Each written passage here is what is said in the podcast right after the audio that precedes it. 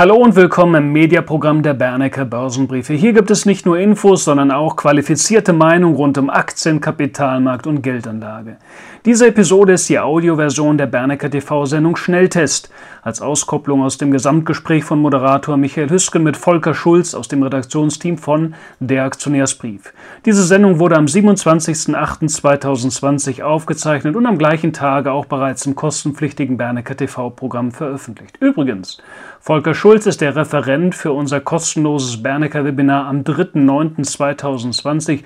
Besuchen Sie gerne unsere Webseite www.bernecker.info, um auf die Anmeldeseite mit weiteren Informationen zu kommen. Genug der Vorrede, Ton ab für diese neue Bernecker Opinion Podcast Episode. Viel Spaß beim Anhören. Ja, herzlich willkommen zurück, meine Damen und Herren. Begrüßen darf ich jetzt auch diejenigen Zuschauer, die dazugekommen sind für den Schnelltest über unseren YouTube-Kanal. Sie wissen, den zweiten Teil der Sendung koppeln wir mal aus. Im ersten Teil haben wir zwei interessante Nebenwerte besprochen. Volker Schulz ist unser Nebenwerte-Spezialist und hatte zwei Nebenwerte dabei mit interessantem Potenzial. Jetzt kommen noch acht weitere Werte, wo vielleicht auch der ein oder andere Kauftipp mit dabei ist. Aber bevor wir loslegen, wollte ich Sie noch darauf hinweisen, dass wir nächste Woche Donnerstag um 18 Uhr ein Webinar mit Volker Schulz anbieten. Das ist komplett kostenlos. Sie können sich darüber, äh, Sie können sich dafür anmelden über unsere Webseite www.bernica.info. Auf der rechten Seite ist ein Banner. Darüber können Sie sich anmelden anmelden und wir freuen uns natürlich auf zahlreiche Teilnahme. Ist ein erster Feldversuch. Wir wollen mal schauen, wie das ankommt und äh, sind ganz gespannt, wie es funktioniert und wie Ihr Feedback hinterher ist. So, jetzt legen wir los. Volker, du bist bereit? Wir fangen an mit Alibaba.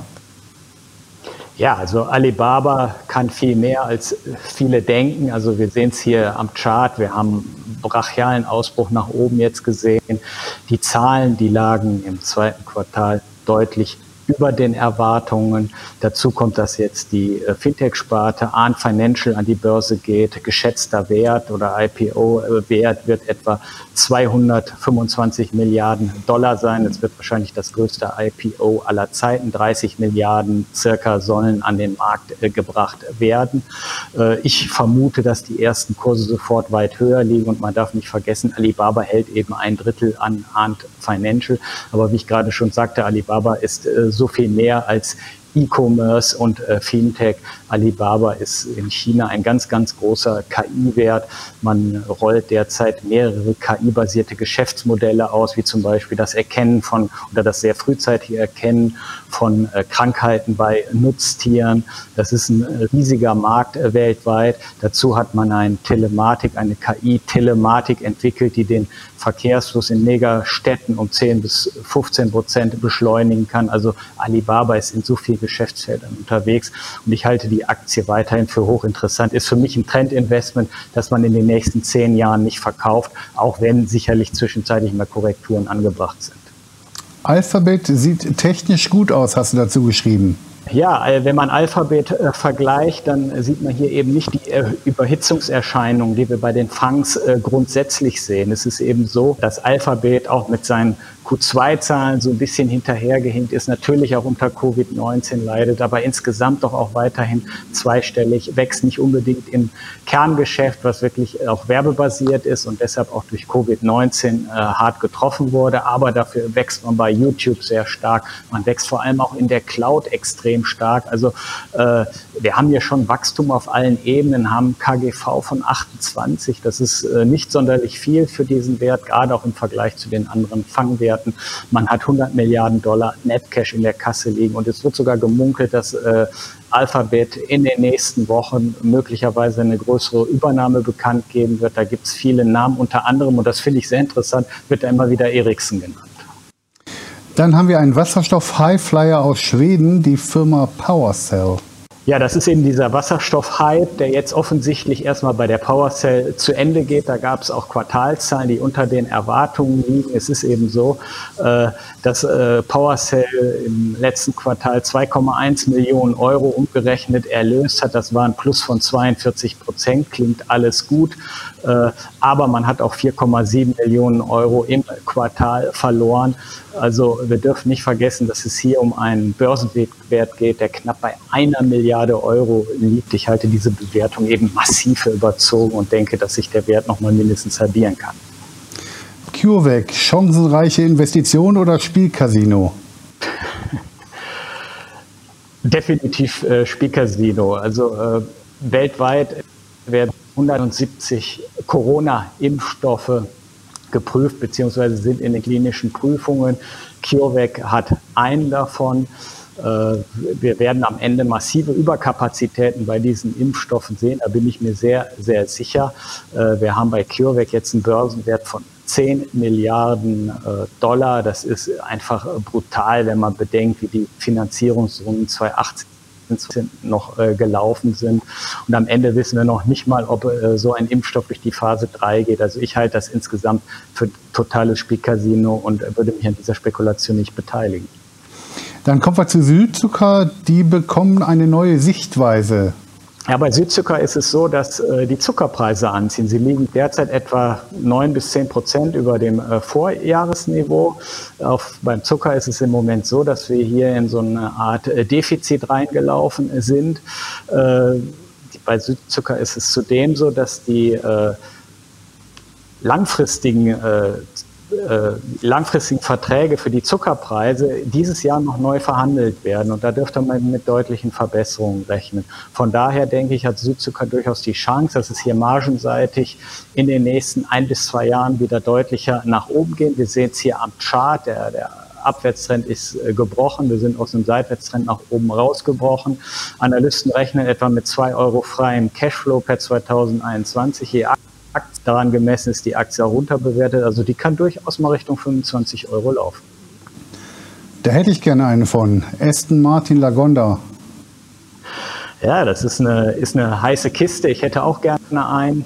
Es ist so, äh, es ist eine reine Comeback-Spekulation. Aston Martin war ja, in seiner Historie schon siebenmal pleite. Im April wären sie fast das achte Mal äh, pleite gewesen. Aber es gab in Höhe von 536 Millionen Pfund eine fette äh, Kapitalerhöhung. Man hat gute Investoren inzwischen an Bord. Man hat einen CEO, der von Mercedes AMG kommt, der in meinen Augen sehr, sehr gut ist, der das Unternehmen durchaus auf Vordermann bringen kann. Neuer SUV kommt jetzt an den Markt ich denke, da kann man durchaus mit kleinem Geld mal auf ein Comeback setzen. Dann haben wir einen China-Wert mit Perspektive, Fragezeichen, Baosun. Ja, also Baosun ist darauf spezialisiert, mit eigenen Shopsystemen eben Markenhersteller eine Verkaufsplattform in China zu bieten. Man hat eigene Shop-Lösungen, das wird gerade auch von westlichen Markenunternehmen sehr, sehr gerne genutzt. Man hat jetzt im letzten Quartal den Umsatz um 28 Prozent insgesamt hochgefahren. Die Verkäufe auf der Plattform sind sogar um 31 Prozent gestiegen. Das ist ein Wachstumsunternehmen. Die, äh, das Geschäftsmodell macht absolut Sinn. Wir dürfen nicht vergessen, dass der chinesische Mittelstand in den nächsten Jahren auch weiterhin massiv wachsen wird. Das heißt, äh, wir werden hier immer eine sehr, sehr konsumfreudige Bevölkerung haben. Und äh, das, das macht das Geschäftsmodell eben interessant. Und es ist eben gerade für westliche Unternehmen, es ist unersetzlich, wenn man hier online im chinesischen Markt äh, einen, einen Fuß auf den Boden bekommen will. Deshalb ist Baosun für mich durchaus äh, interessant und ein Kauf. Wir liegen V für das nächste Jahr etwa bei 20. Ist kein besonders ambitionierter Ansatz. Also bei Baosun wäre ich mit dabei. Und die letzte Aktie ist Carbios. Dazu hast du geschrieben, das ist eine Plastikfresser-Aktie. Was habe ich denn darunter zu verstehen? Also es ist interessant, äh, es, ist, äh, es wurde auf YouTube gewünscht, dass wir uns diese Aktie mal angucken. Ich kannte sie vorher nicht, muss ich sagen, aber immer wieder spannend, was hier für äh, Werte vorgestellt werden. Und man sollte durchaus mal einen Blick auf diese, diesen Wert werfen, denn es geht eben um die Lösung ja, der globalen Plastikverschmutzung. Es ist so, dass man das Carbios Enzyme entwickelt hat, hat die Kunststoff innerhalb weniger Stunden äh, zersetzen. Das Unternehmen kommt derzeit auf einen Marktwert von etwa 258 Millionen Euro umgerechnet. Es ist ganz sicher keine Luftnummer. Kepler Chevreux hat zum Beispiel jetzt äh, das, äh, das Research aufgenommen für dieses Unternehmen.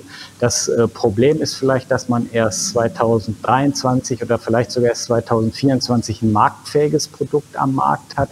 Aber das kann schon äh, dem, dem Recyclingmarkt für Plastik durchaus revolutionieren. Man hat große Partner im Boot, dazu gehört Novozym aus Dänemark, man hat Pepsi Cola an Bord, man hat L'Oreal an Bord. Ist sicherlich ein Unternehmen mit Venture Capital Charakter, aber man sollte sie kennen und sich anschauen. Kepler Cheveux übrigens taxiert sie im Moment mit äh, Halten, weil die Aktie eben sehr, sehr gut gelaufen ist. Es ist auch eine frische Kapitalerhöhung über die Bühne gekommen mit kleinem Geld, klar, warum nicht? Das ist eine Technologie, die durchaus sinnvoll ist und mit kleinem Geld darf man sicherlich dann mitspielen, ja. Volker, das waren schon wieder die acht Aktien, die du uns mitgebracht hast. Zwei kleine Anmerkungen habe ich noch zu Aston Martin.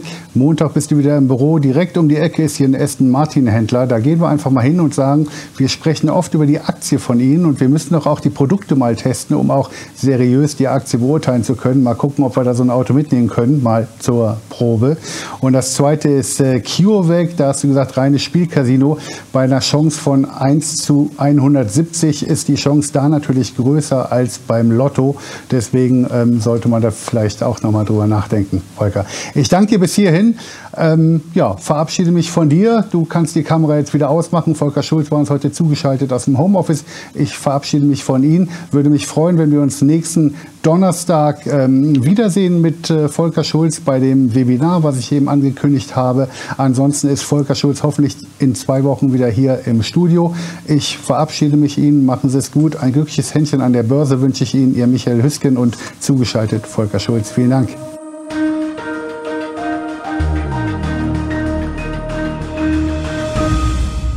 Bitte beachten Sie die nachfolgenden rechtlichen Hinweise. Die Inhalte dieses Beitrags dienen ausschließlich der Information und sind kein Ersatz für eine klassische Anlageberatung. Mit diesem Beitrag wird weder ein Angebot zum Kauf, Verkauf oder zur Zeichnung eines Wertpapiers oder Anlagetitels unterbreitet, auch sind die Inhalte nicht als Empfehlung zum Kauf, Verkauf oder zu sonstigen Transaktionen zu einem Anlagetitel zu verstehen. Die in den Veröffentlichungen gegebenen Informationen beruhen auf Quellen, die wir für zuverlässig erachten, jedoch nicht obligatorisch einer neutralen Prüfung unterzogen haben. Die Hanse A. Bernecker Börsenbriefe GmbH übernimmt keine Gewähr und keine Haftung für die Richtigkeit und Vollständigkeit der hierin enthaltenen Informationen. Die in diesem Beitrag vertretenen Meinungen stellen ausschließlich Auffassungen der Autoren und der Redakteure dar und können sich jederzeit ändern. Solche Meinungsäußerungen bzw. Meinungsänderungen müssen nicht veröffentlicht werden. Dasselbe gilt für technische Analysen. Es ist nicht ausgeschlossen, dass Mitarbeiter in Aktien oder sonstigen Anlageinstrumenten, die besprochen werden, selbst investiert sind, jedoch kommen sie ihrer Tätigkeit mit einem Grad an Unabhängigkeit nach, die der Höhe des Risikos für die Beeinträchtigung von Interessen der Leser, Zuschauer bzw. auch Zuhörer angemessen ist. Eine Vergütung von Unternehmen, deren Werte in diesem Beitrag besprochen wurden, findet nicht statt. Jedes Investment beinhaltet Risiken. Die vergangene Entwicklung besprochener Wertpapiere und Anlageinstrumente ist nicht notwendigerweise maßgeblich für die künftige Performance. Der Wert jedes Investments kann sowohl sinken als auch steigen und Anleger erhalten möglicherweise nicht den investierten Gesamtbetrag zurück. Selbst ein Totalverlust kann nicht ausgeschlossen werden. Auch die Entwicklung von Devisenkursen kann im Einzelfall die Performance beeinflussen bzw. belasten. Bei Investments, für die es keinen anerkannten Markt gibt, können Investoren Schwierigkeiten haben, diese zu veräußern oder zuverlässige Informationen über den Wert oder das Ausmaß des Risikos, dem ein Investment unterliegt, zu erhalten. Die Weiterleitung der Veröffentlichungen ist untersagt, davon ausgenommen sind Inhalte, die wir selbst über das Internet inklusive Social Media, wie zum Beispiel YouTube, Facebook etc. veröffentlichen. Vielen Dank.